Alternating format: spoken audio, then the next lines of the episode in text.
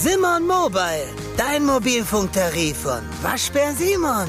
Sim, sim, sim, Simon. Peinlich? Gibt's nicht. Hallo, mein Name ist Clara Ott. Ich bin Redakteurin im Wissenschaftsressort bei Welt. In diesem Podcast möchte ich mich Gesundheitsthemen widmen, die unangenehm sind und schambehaftet oder sogar mit Angst verbunden. Heute ist unser Thema schöne Zähne. Alles um vielleicht schambehaftete, peinliche, eklige Zähne und das schöne Thema Mundgeruch. Dazu haben wir eine Zahnärztin im Studio, zugeschaltet aus dem Saarland. Dr. Lea Laubenthal ist niedergelassene Zahnärztin und Vorsitzende der Ärztekammer des Saarlandes, Abteilung Zahnmedizin. Herzlich willkommen bei uns. Vielen Dank für die Einladung. ich möchte mit Ihnen als allererstes darüber reden, schöne Zähne möchten wir ja alle haben. Wir möchten weiße Zähne, helle Zähne, gerade Zähne. Warum ist das eigentlich so so wichtig, gesellschaftlich und psychologisch, dass man schöne Zähne hat? Ja, die Zähne fallen einem ins Auge, wenn man mit jemandem spricht. Sie sind ein wichtiger Attraktivitätsfaktor. Bei der Partnersuche hat jemand mit schönen Zähnen es leichter als jemand, der dunkle Zähne hat. Beim Einstellungsgespräch wird jemand bevorzugt, der schöne Zähne hat, vor jemandem, der schlechte Zähne hat oder unansehnliche mhm. Zähne. Also es zieht sich quasi durch alle Lebensbereiche, ne? Und äh, durch alle Lebensbereiche, durch alle Lebenslagen auch, muss man sagen. Im Kindergarten werden Kinder mit schwarzen Zähnen gehänselt. Ja. Sie werden stigmatisiert.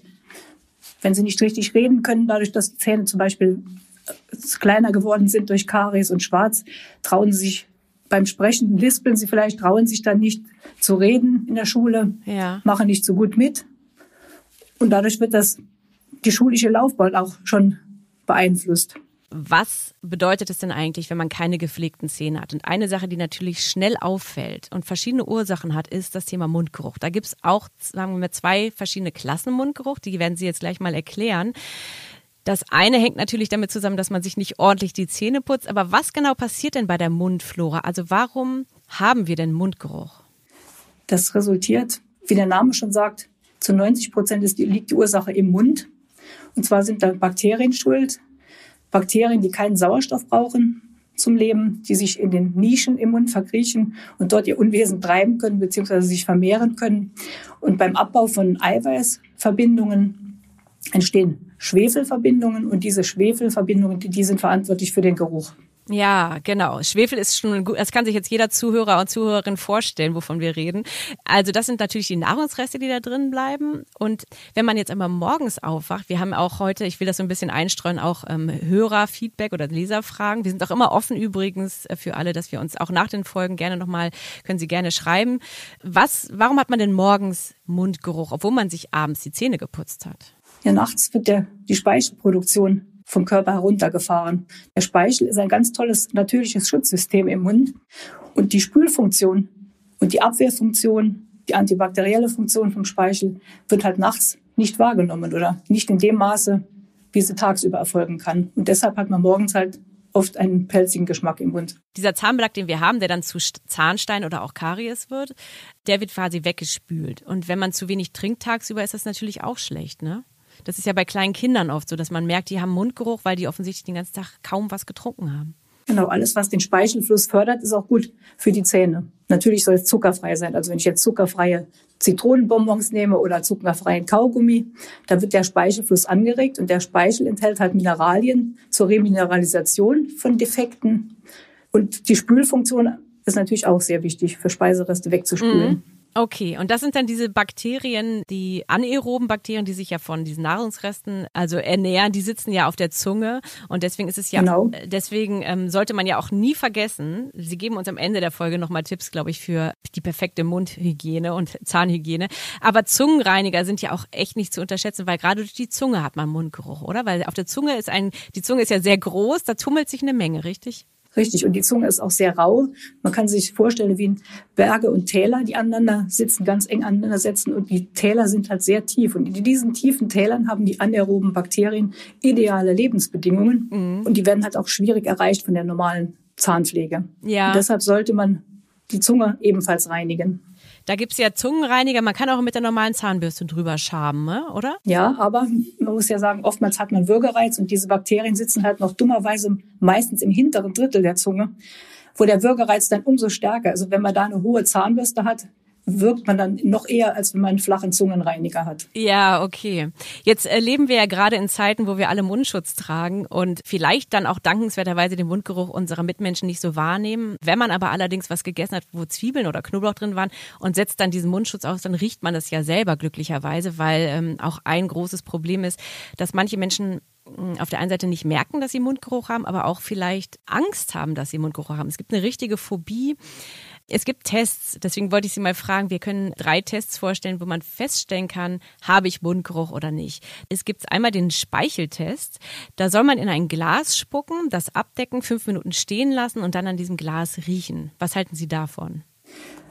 Also man selbst gewöhnt sich sehr schnell an seinen eigenen Geruch und nimmt den dann nicht so wahr. Eine probate Methode ist es, die Sie wahrscheinlich auch rausgefunden haben und vielleicht als nächstes jetzt aufzeigen wollten, einen neutral riechenden Plastikbeutel, so einen Gefrierbeutel zum Beispiel zu nehmen, einen großen da reinpusten, den Beutel verschließen, fünf Minuten warten, in diesen fünf Minuten an zum Beispiel Kaffeebohnen riechen, dass man den Geruchssinn quasi neutralisiert, auf Null setzt von seinem eigenen Geruch oder halt raus in die frische Luft ah. und dann riechen. Und dann riecht man es. Ah, okay. Ich hatte noch einen dritten gefunden, da soll man über sein Handgelenk lecken, also das Handgelenk erst reinigen, dann einmal mit der Zunge drüber lecken, das auch dann 30 Sekunden quasi Luft trocknen lassen und dann dran riechen. Was funktioniert das dann auch oder ist es dann wieder dieses Problem des Eigengeruchs und weil die Haut ja auch noch riecht? Ganz genau. Man selbst kennt sein, empfindet seinen Geruch halt nicht mehr als störend, wenn man dran gewöhnt ist. Mhm. Es ist ja auch so, wenn man in der Küche ist und brät Zwiebeln, mhm. wenn man selber am Braten ist, merkt man das oft gar nicht mehr. Wenn man später dann reinkommt, denkt man, oje, oje. Ja, ich meine, was war denn da? Ne? Zwiebeln ist ja, das regt ja natürlich den Appetit an und fördert den Speichelfluss tatsächlich. Aber es ist nur im ersten Moment angenehm eigentlich. Ne? Wir können auch mal kurz, es gibt so eine kleine Liste von Lebensmitteln, die besonders ähm, Mundgeruch fördern. Das sind natürlich einmal Zwiebeln und Knoblauch im Essen, aber auch die Klassiker, die jeder kennt, äh, Nikotin, Alkohol und Koffein. Richtig. Da hilft aber dann nur Verzicht. Ja. Oder, oder meiden der sozialen Kontakte, bis sich der Geruch ein wenig gelegt hat. Natürlich überdecken Mundwässer oder Kaugummi vielleicht zum Teil das Ganze, aber das kommt dann wieder auf die Menge an. Also ja. gerade bei Knoblauch ist der Geruch geht ja nicht nur über den Mund dann nach außen, sondern über alle Poren des Körpers. Und jemand, der sehr viel Knoblauch gegessen hat, da wird es schwierig, eine gewisse Zeit lang. Ja, weil sogar die Atemluft riecht. Also ich habe auch gelesen, dass wenn, wenn man sehr starken äh, Mundgeruch hat und dann sich den Mund zuhält und durch die Nase ausatmet, dann würde man trotzdem diesen Mundgeruch durch, durch die Nasenluft ne, riechen als Außenstehender. Genau, die Ausatemluft ist es dann. Also nicht nur durch den Mund, mhm. sondern halt wirklich durch die Ausatemluft auch. Okay, dann reden wir jetzt kurz noch, bevor wir zu den anderen schönen Themen kommen. Also 90 Prozent werden verursacht durch ähm, Probleme im Mund- und Rachenraum beim Mundgeruch, aber 10 Prozent kommen auch durch Krankheiten. Also da gibt's eine lange Liste an Leiden, die man haben kann, zum Beispiel Magenleiden, Nierenleiden, Mandelentzündung, die auch zu einem speziellen Geruch führen. Was können Sie uns darüber erzählen? Ja, die sind, kommen selten vor. Also wie gesagt, 90 Prozent kommen aus dem Mund, sind mundbedingt.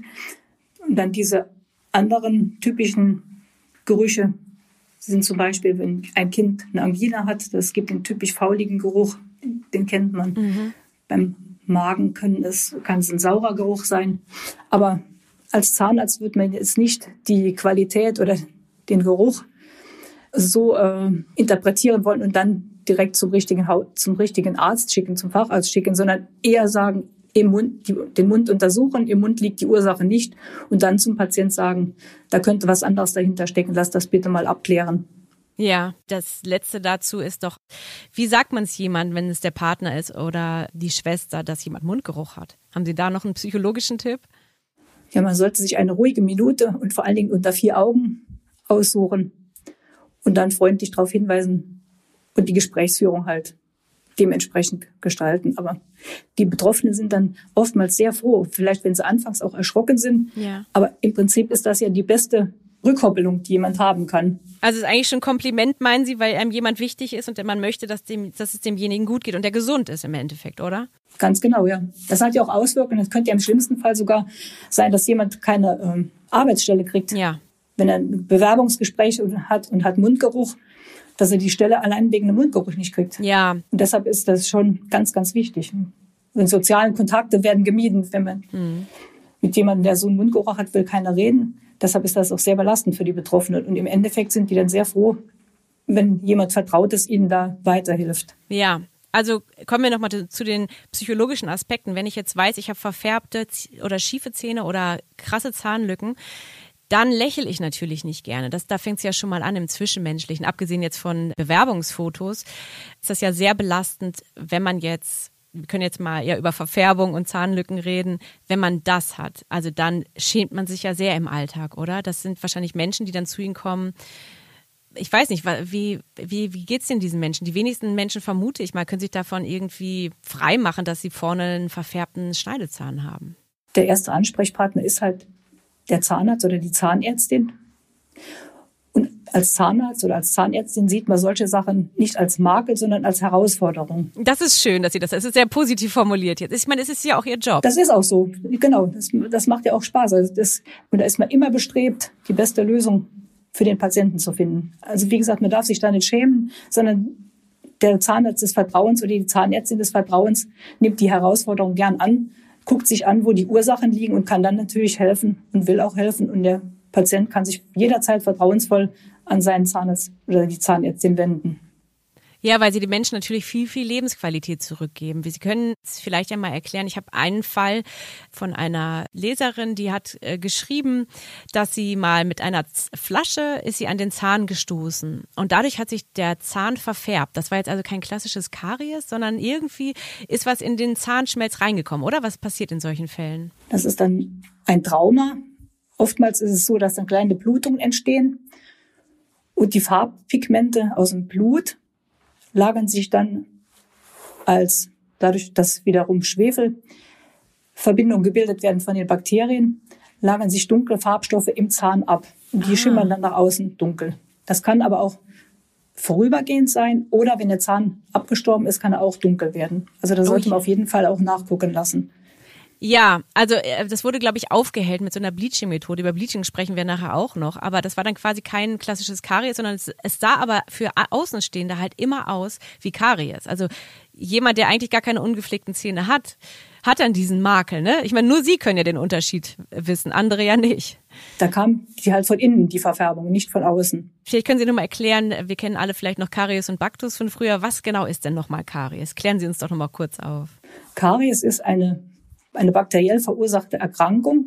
Damit Karies entsteht, braucht man einen Zahn, der Karies empfänglich ist, also jemand, wo die Karies ansetzen kann.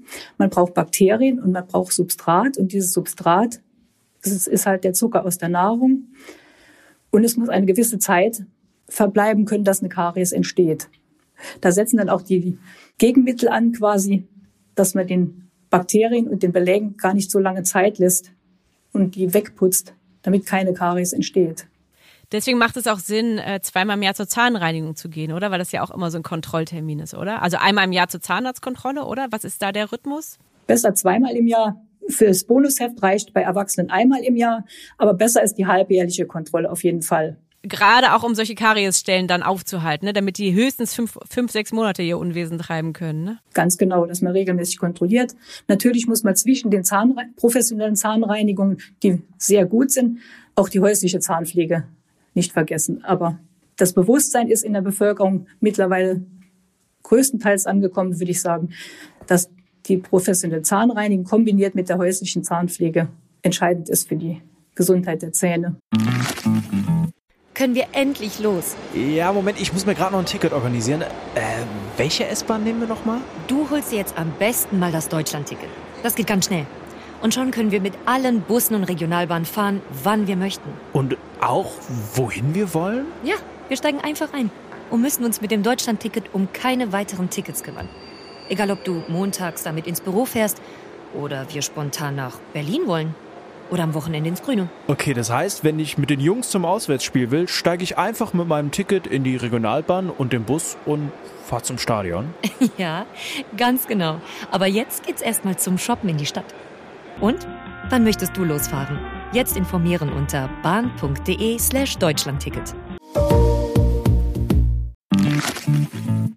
Eine andere Sache, die ja auch bei der Zahnreinigung empfiehlt wird, ist ja Zahnstein. Das ist ja weiß und das klingt jetzt natürlich ganz toll, weil wir wollen ja alle perlweiße Zähne haben, aber es ist nicht das Weiß, was man haben möchte an den Zähnen, richtig? Ganz genau.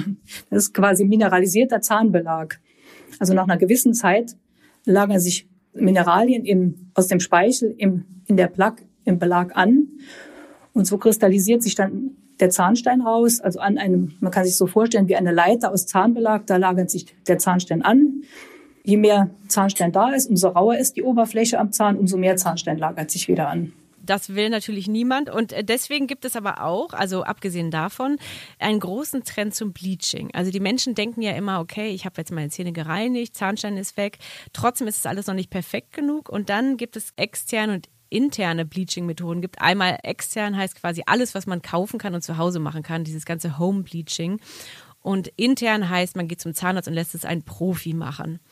Was halten Sie denn ganz persönlich vom Bleaching? Also zum einen ist es so, dass die Nachfrage nach Bleaching, zumindest bei mir in der Praxis, gesunken ist, stark gesunken ist. Und zwar würde ich sagen, dass die professionelle Zahnreinigung da die Menschen überzeugt hat gegenüber dem Bleaching. Bleaching ist chemisch, beruht auf der Wirkung von Wasserstoffperoxid. Bleichmittel, ne? Quasi auch wie Haare färben, ne? Wie Haare, wie Haare färben, genau. Kann ja eigentlich nicht so gesund sein, weil es greift den Zahnschmelz an, oder? Das ist, äh, was passiert denn genau beim Bleaching? Vielleicht? Also der Zahnbelag wird weggebleached, aber wenn der Zahnbelag weg ist, wird der Zahnschmelz angegriffen. Wenn es in der richtigen Dosierung, richtige Anwendung gemacht wird, sind die, ist der Säure an, beziehungsweise der Angriff vom Bleaching auf den Zahnschmelz von dem gut zu verkraften. Und deswegen sollte es ein Profi machen, oder? Deshalb sollte es ein Profi machen, ja genau. Ein externes und internes Bleaching verstehen die Zahnärzte wieder was anderes drunter. drunter. Extern heißt von außen kommt das Bleichmittel drauf, intern, da wird der Zahn von innen gebleicht. Ah. Bei toten Zähnen, die sich dunkel verfärbt haben. Toten wurzelbehandelten Zähnen, die werden dunkel yeah. mit der Zeit und da wird das ja. Bleichmittel innen eingelegt. Aber die Methoden, die Sie eben gesagt haben, einmal in der Zahnarztpraxis, einmal zu Hause, oder die Kombination von beiden. Es sollte auf jeden Fall immer so sein, dass zuerst der Zahnarzt gucken soll, woran liegt es denn? Welche Verfärbung ist es denn? Und ist es notwendig, oder? Weil ich meine. Ist es notwendig, genau. Weil man kann ja dann zum Beispiel nach der Reinigung der Zähne, also dass die externen Verfärbungen wie Kaffee, Tee, Raucherbeläge erstmal weggemacht werden, dann sieht man die natürliche Zahnfarbe. Und oft ist es so, dass gerade junge Patientinnen kommen und sagen, ich hätte doch Interesse am Bleachen und dann guckt man mal und die haben schon die hellste oder die zweithellste Zahnfarbe, die wir so als Zahnärzte verwenden. Und wenn man das dann erklärt, kommen die auch ganz schnell auf den Boden der Tatsachen und sind auch mit ihrer eigenen Zahnfarbe zufrieden.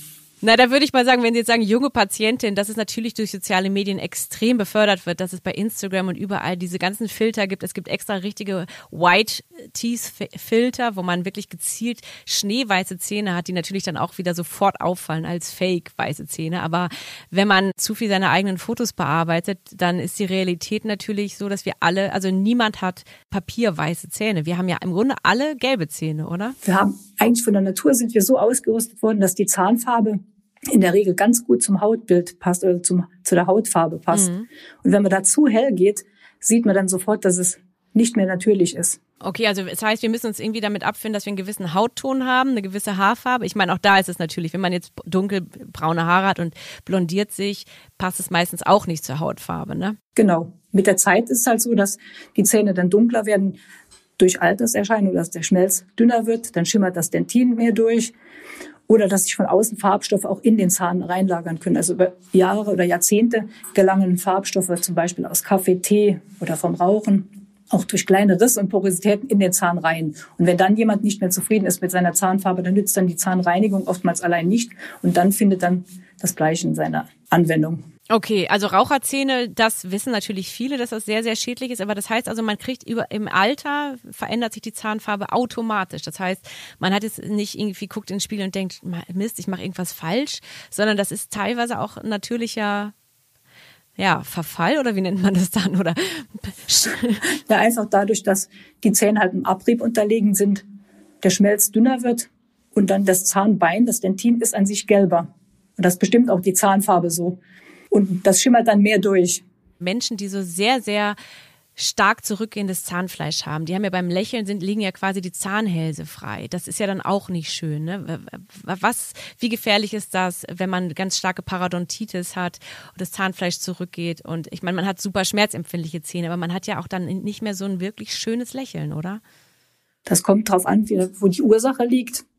Wenn es eine Parodontitis ist, die ist auch bakteriell bedingt, ist eine chronische Entzündung des Zahnhalteapparates das Problem ist, dass die oftmals sehr spät erst bemerkt wird, aber bis zum Ausfall der Zähne führen kann. Und auch im Körper zum Beispiel das Herz-Kreislauf-System angreift, also das Risiko für einen Herzinfarkt, für einen Schlaganfall erhöht werden kann. Wirklich? Durch Parodontitis? Durch Parodontitis, ja.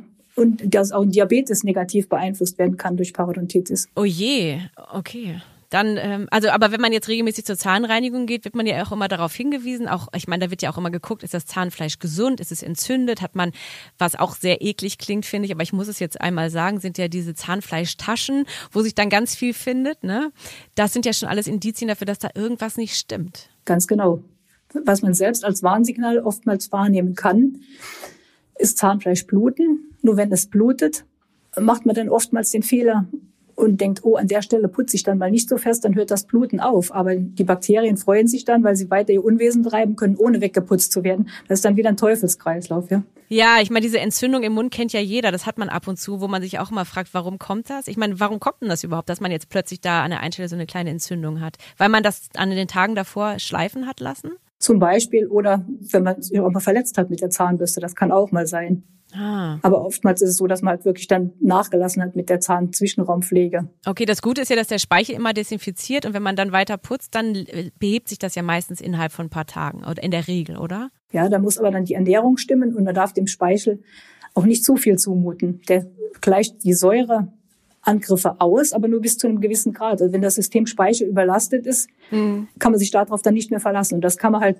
dadurch machen, dass man wenig Säure, wenig Zucker zu sich nimmt kauaktive Nahrung ist, zum Beispiel eine Möhre, die Kauakt also die Kaumuskulatur und den Speichelfluss anregt. Kauaktives finde ich gut, ja. Und vielleicht können wir an dieser Stelle mal kurz einstreuen das Thema Mundspülung, weil da ist ja auch nicht jede gut. Es gibt ja antibakterielle Mundspülung, ähm, die ja dann auch die guten Bakterien mit rausspülen. Was, was sagen Sie denn dazu? Was, was für eine Mundspülung sollte man denn benutzen und wie oft überhaupt? Wenn man denn eine braucht, gezielt einsetzen würde ich die Ach, braucht das gar nicht jeder? Ich dachte, man sollte das einfach zu seinem Standardprogramm machen. Die kann nützen, wenn Sie jetzt eine Entzündung haben, dann ist die sicherlich indiziert, dass man kurzfristig antibakterielles Mittel in Form von Mundspüllösungen zum Beispiel anwendet. Oder wenn Sie eine fluoridhaltige Mundspüllösung nehmen, die kann Karies reduzieren. Aber wenn Sie die Zähne ordentlich putzen, wenn Sie Zahnzwischenraumpflege betreiben, wenn Sie eine kaugesunde oder zahngesunde Ernährung zu sich nehmen, dann reicht es eigentlich. Sie brauchen nicht täglich Mundspüllösungen. Mhm. Es gibt ja auch noch Mundwasser. Sorry, äh, wenn ich da gerade reingrätsche. Was ist denn da überhaupt der Unterschied und was finden Sie besser? Also es gibt ja Mundwasser, wo man so Tröpfchen ätherisches Öl meistens in Wasser auflöst und dann gibt es diese fertigen Plastikflaschen meistens mit Mundspüllösungen, die man einfach in den Mund nimmt und. Also die einen Tropfen gibt es auch als antibakteriell. Das ist dann eine Mundspülung. Und Mundwässer haben halt keinen medizinischen Nutzen. Die machen einen guten Geschmack, aber haben sonst eigentlich keine Vorteile. Also die, genau, die machen kurz frischen Atem. Kann man morgens benutzen statt Zähneputzen, wenn man jemanden einen guten Morgenkuss geben will. Und dann, äh, aber eigentlich, genau, wenn Sie sagen, Zähneputzen reicht, dann müssen wir vielleicht an dieser Stelle endlich mal auch über die Zahnzwischenräume reden und über das auch sehr unbeliebte Thema, weil es halt so zeitaufwendig ist, äh, Zahnseide oder Interdentalbürstchen, die es ja jetzt auch ganz viel gibt, dass viele Menschen aus Bequemlichkeit vermutlich mal gerne weglassen. Was ist denn Ihr Plädoyer zu diesem Thema? Zahnzwischenraumpflege ist unbedingt erforderlich, weil die Zahnbürste allein erreicht nur 70 Prozent der Zahnflächen. Das heißt, 30 Prozent bleiben jeden Tag, wenn man keine Zahnzwischenraumpflege betreibt, ungeputzt. Die mhm. Art des Zahnzwischenraumpflegemittels hängt von der Größe der Zahnzwischenräume ab. Wenn es eng ist, nimmt man Zahnseide. Wenn der Zwischenraum weit ist, zum Beispiel durch den Rückgang bei Parodontitis, Zahnfleischrückgang, dann kommen Bürstchen zur Anwendung. Oder sogar was gar nicht schlecht ist, wenn man beides kombiniert. Aber die Erfahrung macht, dass die Zahnzwischenraumpflege eh zu kurz kommt. Ist so, ne? Ja. Ist es da schon gut, wenn das Passende benutzt wird. Also da sollte man sich auch vom Zahnarzt professionell beraten lassen, welches Hilfsmittel für den Patienten, für die Patientin geeignet ist. Jeder ist da unterschiedlich. Ja, also ich rede ja hier wenig über mich, aber ich habe jetzt gerade diese Woche gelernt, ich soll im Wechsel Zahnseide und Interdentalbürsten benutzen und im Wechsel heißt ein Tag das, ein Tag das. Und einmal am Tag würde reichen. Was auch schon viel ist natürlich, aber einmal am Tag mindestens am besten abends, oder? Oder morgens? Wann? Nein, ich würde es abends machen, damit man abends halt, wo wenig Speichel produziert ist, schon mal ideale Bedingungen hat für die Nacht. Und der Wechsel von Zahnseide und Bürstchen ist halt insofern gut, wie gesagt, wenn die Zähne stoßen aneinander, wo die aneinander stoßen, kommt kein Bürstchen hin, da muss die Zahnseide reinigen. Und wenn hm. Zahnzwischenräume da sind, wo ein Bürstchen reinpasst, soll man ein Bürstchen benutzen. Aber man sollte auf keinen Fall ein Bürstchen dort benutzen, wo es nicht reinpasst. Dann macht man mehr kaputt. Ja. Oder mit, geht dann mit Gewalt in den Zwischenraum rein und das schadet dann mehr, als es nützt. Und um das rauszufinden, was für mich selbst passt, da sollte der Fachmann halt gucken und erst passende Bürstchen empfehlen. Okay, und also man sollte sich dann abends die ähm, mal wirklich also was heißt überwinden? Im Grunde ist es ja, wenn Sie sagen, 70 Prozent macht die Zahnbürste, putzt man sich also erst die Zähne und macht dann nochmal die 30 Prozent danach oder macht man das mit der Zahnseide oder der Interdentalbürste vor dem Zähneputzen besser? Die Reihenfolge zuerst Zähneputzen, dann Zahnseide oder Zahnzwischenraumpflege ist eigentlich die bessere. Aber wenn man Zähne geputzt hat, dann ist oftmals so, dass man denkt, ach, jetzt habe ich ja eigentlich genug gemacht. Ich habe einen frischen Atem, alles fühlt sich gut an. Jetzt lasse ich die Zahnseide heute mal weg. Mhm. Und aus dem heute mal weg wird dann längerfristig mal weglassen, sodass man sich vielleicht doch selbst überlisten kann und mehr für die Zähne tut, wenn man es vorher macht. Weil wenn ich vorher die Zahnzwischenräume pflege, lasse ich nicht gerne die Zahnbürste weg. Also dann sage ich nicht, oh, jetzt habe ich Zahnzwischenräume gemacht, und jetzt lasse ich mal das Zähneputzen weg. So kann man sich dann selber überlisten. Ah, das ist ein sehr, sehr guter Trick. Also das heißt, dann benutzt man vielleicht noch Mundwasser oder eine Mundspüllösung, aber braucht es ja eigentlich gar nicht. Ne? Dann kann man ja beruhigt schlafen. Wenn man dann noch mit den Zähnen knirscht, das ist jetzt heute ein bisschen kurz, zu kurz gekommen, aber es ist ja auch eigentlich, hat jetzt damit nichts zu tun, aber Zähne knirschen, ne, da hat man dann oft noch so eine Beißschiene drin, da kann man wirklich beruhigt schlafen und wacht morgens dann eigentlich auch mit einem relativ guten Gefühl auf und nicht so starken Mundgeruch hoffentlich. Es sei denn, man hat jetzt abends noch Zwiebeln gegessen, ne? Gut, die Schiene hat auch den Nachteil, dann kommt der Speichel, der wenige Speichel ja gar nicht an die Zähne dran. Also man muss immer überlegen, das Schutzsystem Speichel ist da. Wie kriege ich das an die Zähne dran, beziehungsweise was ist nicht gut fürs dran zu kriegen? Und wenn ich eine Schiene habe, jetzt so eine Knirscherschiene zum Beispiel, dann ist der Speichelfluss an der Stelle behindert. Das heißt, der Zahn kann nicht remineralisieren, dadurch, dass der Speichel nicht beikommt. Also es hat alles immer zwei Seiten und man muss immer überlegen, wie kann ich das natürliche Schutzsystem, was da ist, am besten unterstützen. Ich habe noch eine Sache gefunden, die ich am Ende gerne den Zuhörern mitgeben möchte, ist, ähm, dass so Dinge wie Apfelessen natürlich sehr, sehr gut sind. Wenn man jetzt unterwegs ist und sich nicht nach dem Essen die Zähne putzen kann, warum ist zum Beispiel der Apfel denn, also er kann das Zähneputzen nicht ganz ersetzen, aber warum ist zum Beispiel Apfel gut?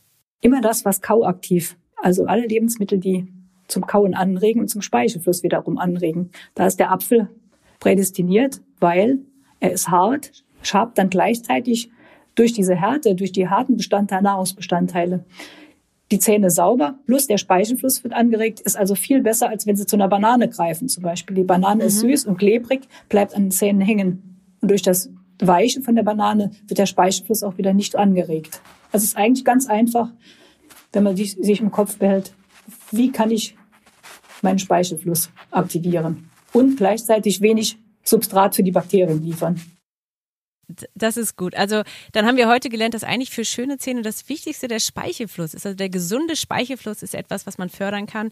Schön die Zähne putzen, kauaktive Nahrung zu sich nehmen, möglichst wenig Zwiebel und Knoblauch sich vom Zahnarzt beraten lassen, welche Zahnseide und welche Interdentalbürsten die richtigen sind. Ähm, sagen Sie ganz kurz noch was zum Thema elektrische Zahnbürste oder Handzahnbürste. Was finden Sie da besser als Tipp für unsere Zuhörer? Immer das, womit der Patient die Zähne am besten sauber bekommt.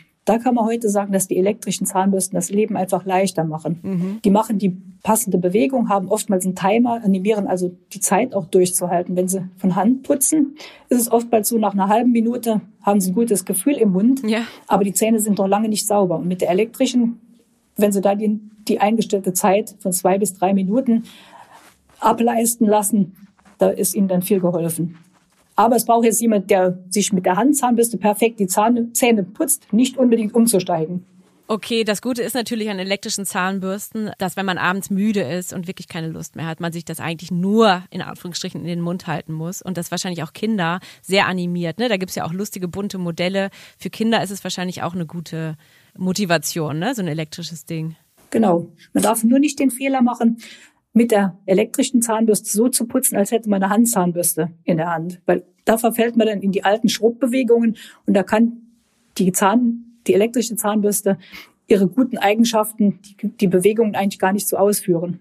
Also man soll die wirklich nur auf den Zahn ansetzen und ihre Arbeit machen lassen und dann Zahn für Zahn weitergehen. Okay, dann habe ich am Ende noch zwei Fragen von Lesern an Sie. Einmal, was ist denn die beste Zahnpasta, die man kaufen kann? Eine gute Zahnpasta sollte vor allen Dingen Fluorid enthalten und nicht zu starke Abrasionsstoffe enthalten.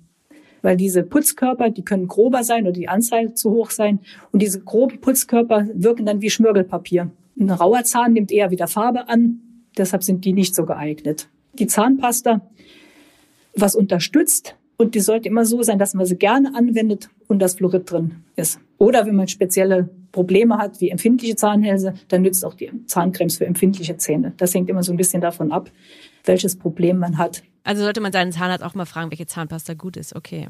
Und man muss ja auch nicht unbedingt viel Geld dafür ausgeben, ne? Genau.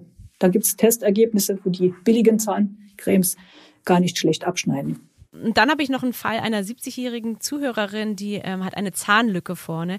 Die hat geschrieben, dass sie deswegen früher sehr große psychische Probleme hatte und überlegt jetzt tatsächlich im Alter noch was zu machen an ihren Zähnen. Wie sieht's aus mit 70 Jahren Zahnspange? Geht das überhaupt noch? Macht das Sinn? Der erste Ansprechpartner ist wiederum, wie ich am Anfang gesagt habe, zum Zahnarzt gehen.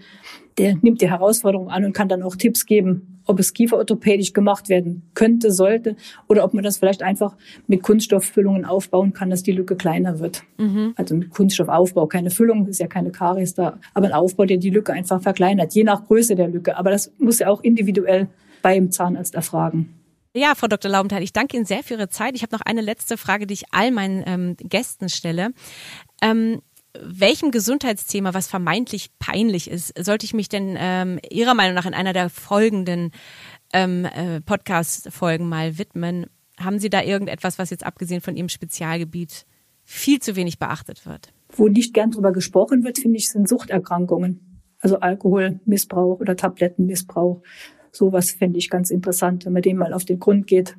Ja, das ist sehr schön. Das nehmen wir mal mit. Das ist wirklich ein sehr wichtiges Thema. Alkohol haben wir tatsächlich auch auf unserer Liste. Dann danke ich Ihnen sehr für Ihre Zeit. Vielen Dank. Tschüss. Und wenn ihr Fragen oder Anregungen habt zu zukünftigen Podcast-Themen, dann schreibt mir sehr gerne eine E-Mail an clara.ott.welt.de. Wir freuen uns, wenn ihr den Podcast abonniert, überall da, wo es Podcasts gibt, auf Spotify, Apple, wo auch immer ihr das hört. Wir sind alle zwei Wochen wieder donnerstags da für euch. Bis zum nächsten Mal. Tschüss.